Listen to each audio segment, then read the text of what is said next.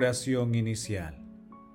Santo Espíritu de Dios, amor del Padre y del Hijo, ilumínanos con tus dones para que podamos comprender los tesoros de la sabiduría que Jesús nos quiere revelar en este día. Otórganos la gracia para meditar los misterios de la palabra y revélanos sus más íntimos secretos. Madre Santísima, intercede ante la Santísima Trinidad por nuestra petición. Ave María Purísima, sin pecado concebida.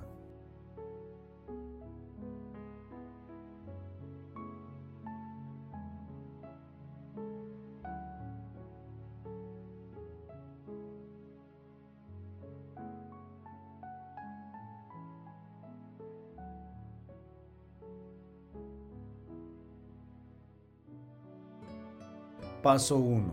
Lectura. Lectura del Santo Evangelio según San Juan capítulo 18 versículos 33b al 37. En aquel tiempo, Pilato dijo a Jesús, ¿Eres tú el rey de los judíos? Jesús le contestó, ¿Dices eso por tu cuenta o te lo han dicho otros de mí? Pilato replicó, ¿acaso soy yo judío? Tu gente y los sumos sacerdotes te han entregado a mí. ¿Qué has hecho? Jesús le contestó, Mi reino no es de este mundo. Si mi reino fuera de este mundo, mis servidores habrían luchado para que no cayera en manos de los judíos. Pero no. Mi reino no es de aquí. Pilato le dijo, Con que tú eres rey. Jesús le contestó, Tú lo dices, soy rey. Yo para esto he nacido y para esto he venido al mundo, para ser testigo de la verdad. Todo el que es de la verdad escucha mi voz. Palabra del Señor, gloria a ti Señor Jesús.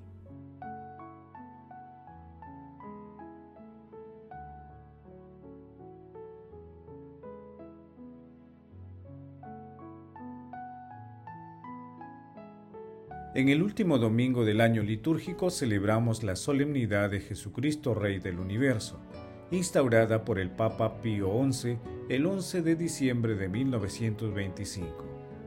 Hoy meditamos un segmento del texto en el que las autoridades judías buscan la pena capital para Jesús con una acusación destinada a preocupar a Pilatos, Jesús Rey de los judíos.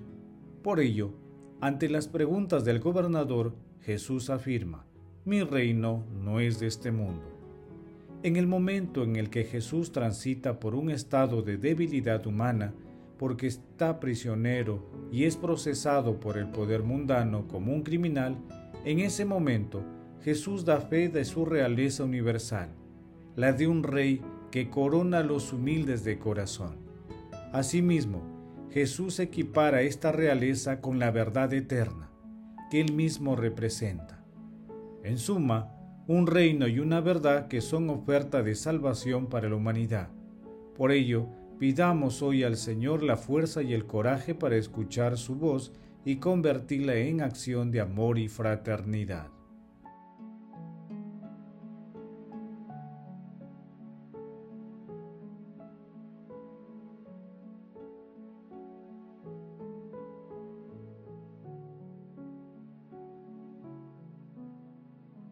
Paso 2. Meditación.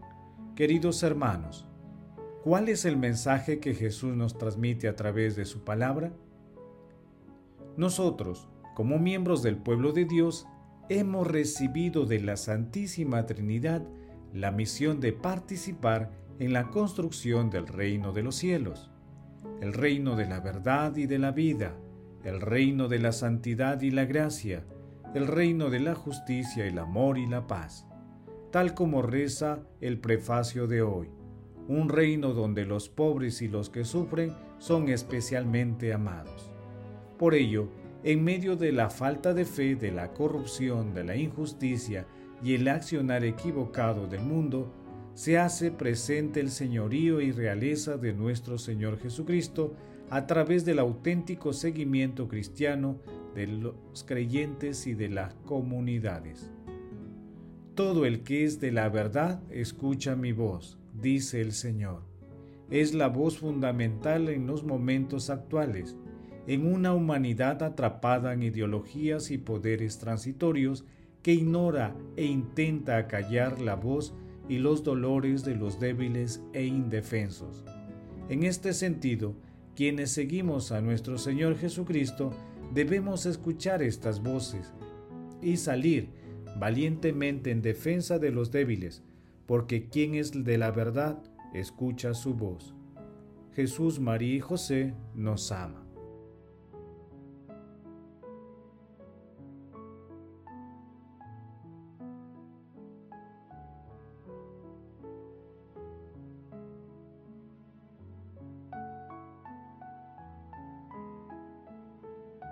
Paso 3.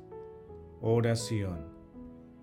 Dios Todopoderoso y Eterno, que quisiste recapitular todas las cosas en tu Hijo muy amado, Rey del universo, haz que la creación entera, liberada de la esclavitud, sirva a tu majestad y te glorifique sin fin. Amado Jesús, te pedimos que la Iglesia sea portadora de vida y del reinado de justicia misericordia y paz que trajiste a la humanidad. Amado Jesús, Rey nuestro, envíanos los dones de tu Santo Espíritu para que nos sometamos a tu majestad, amándonos unos a otros como tú nos has amado y podamos ser dignos de entrar en tu reino. Te pedimos que seas el soberano de nuestro corazón, de nuestro mundo interior. Amado Jesús, imploramos tu misericordia, para que todas las almas del purgatorio hereden la vida eterna. Madre Santísima, Madre de la Divina Gracia, intercede por nuestras peticiones ante la Santísima Trinidad. Amén.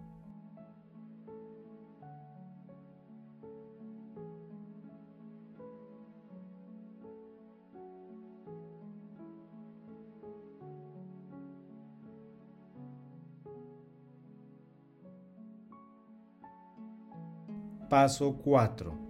Contemplación y acción. Contemplemos a nuestro Señor Jesucristo, Rey del universo, con una homilía de San Juan Pablo II. El presente domingo concluye el ciclo del año litúrgico y está significativamente dedicado a Cristo Rey del universo, como para prefigurar la conclusión de la historia terrena con el adviento final y glorioso del Señor resucitado. Él, con su victoria sobre todas las fuerzas del mal, llevará a término la edificación de ese reino de Dios, que ya ha tenido su comienzo aquí abajo con la realidad de la iglesia peregrina y militante. Esta hermosa solemnidad que nos lleva a ampliar nuestra mirada de fe a las perspectivas futuras de la regeneración final del mundo y de la liberación definitiva de los elegidos, fue instituida, como se sabe, por el Papa Pío XI en 1925 con la encíclica Quas Primas. Al contemplar a Cristo, Rey del universo, el cristiano es invitado a no dejarse atemorizar por la turbadora experiencia del mal a veces, en efecto, parece que las fuerzas del error triunfan sobre la verdad, la injusticia sobre la justicia, la división y la guerra sobre la paz y la concordia entre los hombres. Esta fiesta nos hace esperar, con reverencia, temor de Dios, el adviento de Cristo, juez de vivos y muertos, como rezamos en el credo, nos hace esperar con respetuosa atención hacia los misterios, decretos de la providencia, esa hora del Señor en la que cada uno recibirá el fruto de sus obras, tanto para bien como para mal. Lo que la justicia humana no ha sabido o querido resolver ahora y aquí abajo, será resuelto entonces y de una forma irrefutable y perfecta. Entre tanto, nos toca a nosotros, discípulos del Divino Maestro, comprometernos bajo su guía en la edificación gradual y progresiva de este reino de justicia y de paz, de gracia y de amor, que nos ha merecido con su bendita pasión y muerte, derrotando las fuerzas del pecado, de la muerte y del maligno. La vida cristiana es, en efecto, una lucha, un buen combate, por usar las palabras de San Pablo en primera de Timoteo capítulo 1, versículo 8, en que cada uno debe luchar por la consecución de los valores verdaderos y más altos, que son de la virtud, la caridad y la unión con Dios. Seguir a Cristo, que nos guía a su reino, quiere decir, en definitiva, seguirlo en la búsqueda del rostro del Padre, con el deseo ferviente de verlo un día tal como es. Primera de Juan capítulo 3 versículo 2. Que la Santísima Virgen María endulce la fatiga del camino, nos haga más llevadera las exigencias del combate espiritual, nos infunda valentía en la lucha y en soportar las pruebas, y así sostenidos por ella, llegaremos felizmente allí donde reinan el Padre, el Hijo y el Espíritu Santo. Glorifiquemos a la Santísima Trinidad con nuestras vidas.